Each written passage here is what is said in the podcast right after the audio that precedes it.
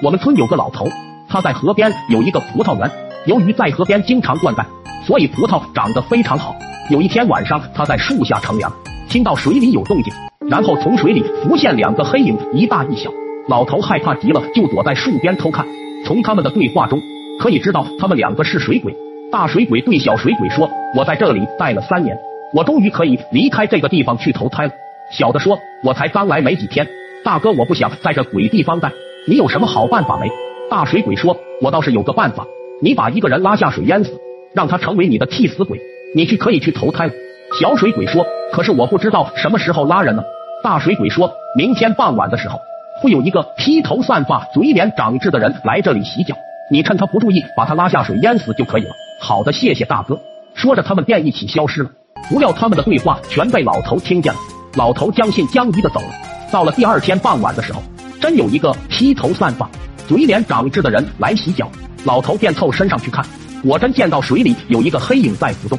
他一把把那个人拉了上来，并且把这事情的缘由给他讲了一遍。那人连忙道谢后就走了。第二天，老头上街赶集的时候遇到一个道士，道士没钱吃饭，他想我就再做一件好事吧。他就请那个道士吃了一顿饭，吃完饭后，那个道士非要给他算一卦，说他印堂发黑，必有血光之灾。那个老头一听吓了一跳，就对那个道士说：“我可请你吃了一顿饭，你要帮帮我呀。”那个道士说：“你最近是不是坏了一个水鬼的好事？”那个老头连忙点头，因为你坏了他的好事，估计他今晚会来找你索命。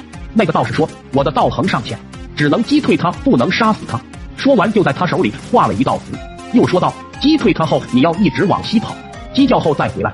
老头连忙点头，和道士道别后就回家了。到了晚上，他紧张的躺在床上。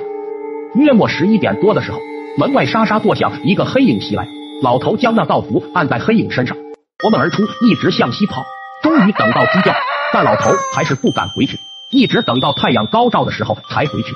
这时他发现两个水鬼和道士，还有那个披头散发的人，合伙偷了他的葡萄。